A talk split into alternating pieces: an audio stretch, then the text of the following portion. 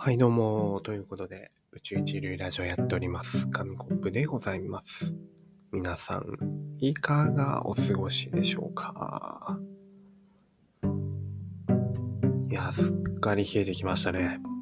もう本格的に秋終わりでもいいんじゃないかって思ってますけれども、まあ、11月も一応秋なんですよね。そうだよね。うん。こたつを出そうか、本格的に迷い始める時期で、あの、今日もあの、その、こたつの机だけ、あるとこでこうゴロゴロしながら、あー、そろそろこたつ、そこ出すかーなんて思いながら、まだ出していないという、今日この頃です。10月は我慢したいな。なんかわからないけど、10月にこたつ出したら負けな気はします。なんかね、なんか葛藤があって、まあ、せめて11月くらいから準備しようかなと思ってます。ちなみにうちの実家ではですね、この間話を聞いたらもう10月の初めからこたつを出しているそうで、プライドも何もないんかもう喧嘩しましたけど、冗談ですけれど。うちの猫はですね、もうすでにこたつで丸まってるのかと思うと、そろそろ自分も冬眠の準備をしなくてはならないのかななんて、ふと思いましたね。10月の終わりといえば、ハロウィン、そろそろやってきますね。皆さんは何をするのでしょうか。まあ、ただハロウィンの話はですね、まあ、そのうち、もう一人のサーモンさんが、どうせ話すと思うんで、どうせあの言いますよ。えー、ね、世間では、こう盛り上がっていますけれども、えー僕は今日も働いてきました。みたいなね、ちょっと腹詰まりました。腹詰まったんでちょうど、ちょうどサーモンっぽくなったかもしれないですね。っていう感じで、あの彼はそのうちハロウィンの話をすると思います。なので、今日は鼻が詰まっています。失礼しました。えなので、今日はですね、もうちょっと違う話をしようかななんて思ったんですけれども、とはいえ、とはいえ、あの今週はあまり外に出てないので、話が出てきてない、ないんですよね。そう、話す内容があまりない。そういう時にはやっぱりこう生活の話になりますよね。まあ紙コップが最近どういう生活をしているのか、まあこれからのね、冬に向けた、まあちょっとした生活の知恵をお届けしていこうかなと思います。でもやっぱりこう寒くなってくるとですね、冬の備えみたいなのが必要になるわけですよ。衣食住ありますけど、まあまず、衣からいきますか。まあ服はですね、うんま、とにかくモコモコ、とにかくモコモコ。モコモコは、すべての冬、冬に、すべての冷え性を救うと言っても過言ではないです。まあ、今、モコモコの靴下履いてますし、なんかね、冬の温めるもの欲しいな、身につけるもの欲しいなって思った時は、とりあえず裏肝のものを買っておけば問題ないかなっていうのは思いますね。裏肝ってめちゃめちゃ高い、あたたたた高いんですよ。ご存知かもしれませんけど、こう裏肝っていうのはですね、まあ、毛布ですね。毛布。もこもこの毛布を体中にまとってる。そんな感じですね。めちゃめちゃあったかいです。冬は、まあ、裏肝のものさえあれば、なんとか乗り切れるので、裏肝のものを買いましょう。で、お布団ね。お布団も、あの、上だけどんどん強化していくんじゃなくて、下のシーツとかも、モコモコにすると、めちゃくちゃ気持ちいいです。あの、モコモコのね、シーツに、こう、なんですか、お風呂入ってぬくぬくした体でこう、スポッと入るともう、天国ですよ。あれ春、春になったのかななんて思いながら、多分、熊でも起きちゃうくらい暖かくなります。まあ、なのでね、冬のお布団はこう上下で挟み込みましょう。これがいいですね。衣食住のいいです。次に食。あ先に10いきますか。10は、住むと書いて10。なんかありますか？うーん。まあ、とにかく窓し、ちゃんと閉めとく。とにかくちゃんと窓閉めとくのと、えー、エアコンつけるときはね、あの、ちゃんとドアを閉めて、狭い中ですぐ温めるとか。あ、そうそう。意外とね、あの、玄関から、玄関って穴めっちゃ開いてるんですよ。人によるかもしれないですけど、あの、隙間が結構いっぱいあるんで、わかりますよ。こう、裸足で玄関の上立ってると、玄関のところにいると、結構足元に風が吹いてくるんですよ。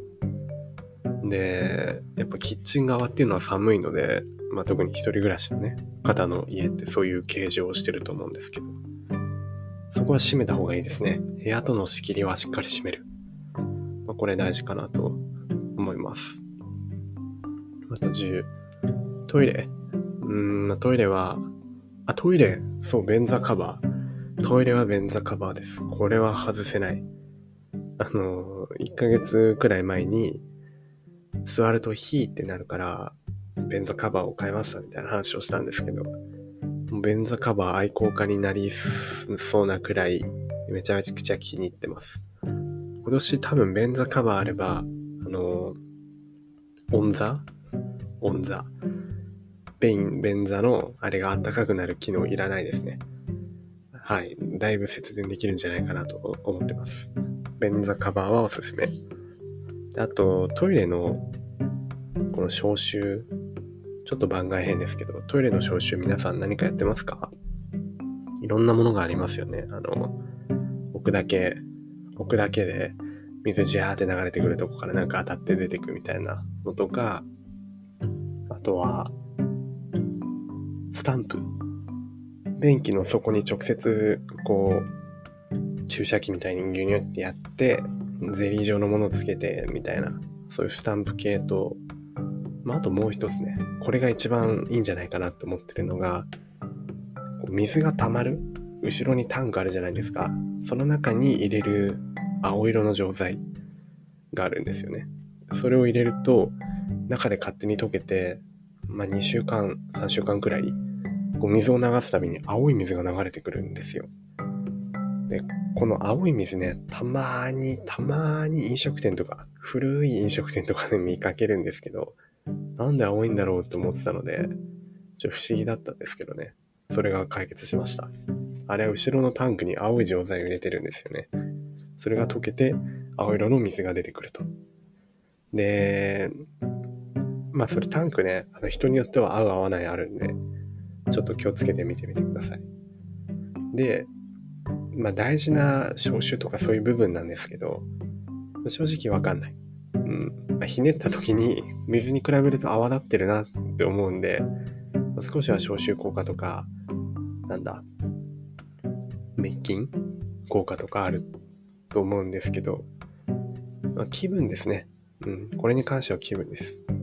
流した後に、こう、青い水と泡泡が溜まってたら、ああ、綺麗になってるなって思うじゃないですか。プラシ、プラシボです。はい、しゃっくりが出ました。で、まあ、最後、食ですね。まあ、今、しゃっくりというか、結構胃から上がってくるものがあったんですけど、今日何食べたかっていうと、お蕎麦を食べましたね。自分で、あの、鶏肉から、鶏胸肉から出汁を取って、あまあ、まず今日胸肉があったので、どうやって食べようかと思ってたんですよ。それをまあ塩麹とかでつけて焼いてもいいし、まあ、焼きで考えてたんですけど、なんか最近胃もたれがすごいんですよね。じじい、じいちゃんになったのか、年を取ったのかわからないんですけど、胃もたれがすごいので、まあ、焼きは諦めて、じゃあなんか煮るかと。じゃ煮るんだったら出汁が出るから、あ、じゃあこれでそばでも作るかと。冷蔵庫にあの、以前買った山菜きのこみたいなセットもあったので、ちょうどいいなということで、まあ、取り出しをしっかり取ってですね、まあ、お蕎麦のつゆを自分で作って食べました。これが結構美味しかったです。で、その後は夜はですね、あの、カレーにちょっとリメイクして食べましたね。出汁の効いたカレーはとっても美味しいです。残ったそばとあえてね、カレーそばみたいにしてもいいし、いいです。美味しいですね。ただ若干ちょっとしょっぱくなりがちなので、しっかり水で薄めるのと、まあ、ルーのね、個数は調整した方がいいなというふうに思いました。で、なんでこんな話をしたかっていうと、結論何が言いたいかっていうと、まあ、あったかいものを食べようです。はい。あのー、あったかいものを食べましょう。冷蔵庫には唐辛子を常にストックしておきましょう。キムチでもいいです。なんかこう体が温まるものを置いておきましょうね。でまあ、これもちょっと番外編なんですけど、こう、冷蔵庫の温度もそろそろ下げ始めてもいいかもしれません。まあ、何を保存してるかにもよるんですけど、夏に比べると、こう、ね、そんなに冷やさなくても勝手に冷えるし、そんな腐りにくくなるので、冷蔵庫の温度調整とかもね、ちょっといじると節電につながるのかななんて思ってますけど、どうなんでしょうかね。はい。最後は、まあ、食の中でも、まあ、一番大事なのは、まあ、鍋を用意しようですね。うん。土鍋を買って、で、鍋パーティーをできるようにしましょう。これは一番大事ですね。やっぱ温まるものといえば鍋ですし、まあ、土鍋さえあればそれっぽいものを作れますし、おでんもね、できるし、鍋もできるし、まあ、ご飯なんかね、炊けちゃう時もあるし、土鍋ご飯なんて炊けたら持てますよ、多分。土鍋はおすすめです。まあ、あの、そんなこと言ってるんですけれども、いや、私、紙コップですね。土鍋持っておりません。まあ、なんなら IH なので、土鍋めちゃくちゃ使いにくいと思います。なんなら使えないと思います。まあ、ガスコンロ買ってね、まあセットするのでもいいいいとは思いますけれども。まあまあまあまあ、まあ何かしらね、あの温まるパーティーができたらいいんじゃないかなと。その準備をしておけばいいんじゃないかなと思います。はい、そんなことで、ぺちゃくちゃと生活の話をしてきましたが、皆さんいかがだったでしょうか？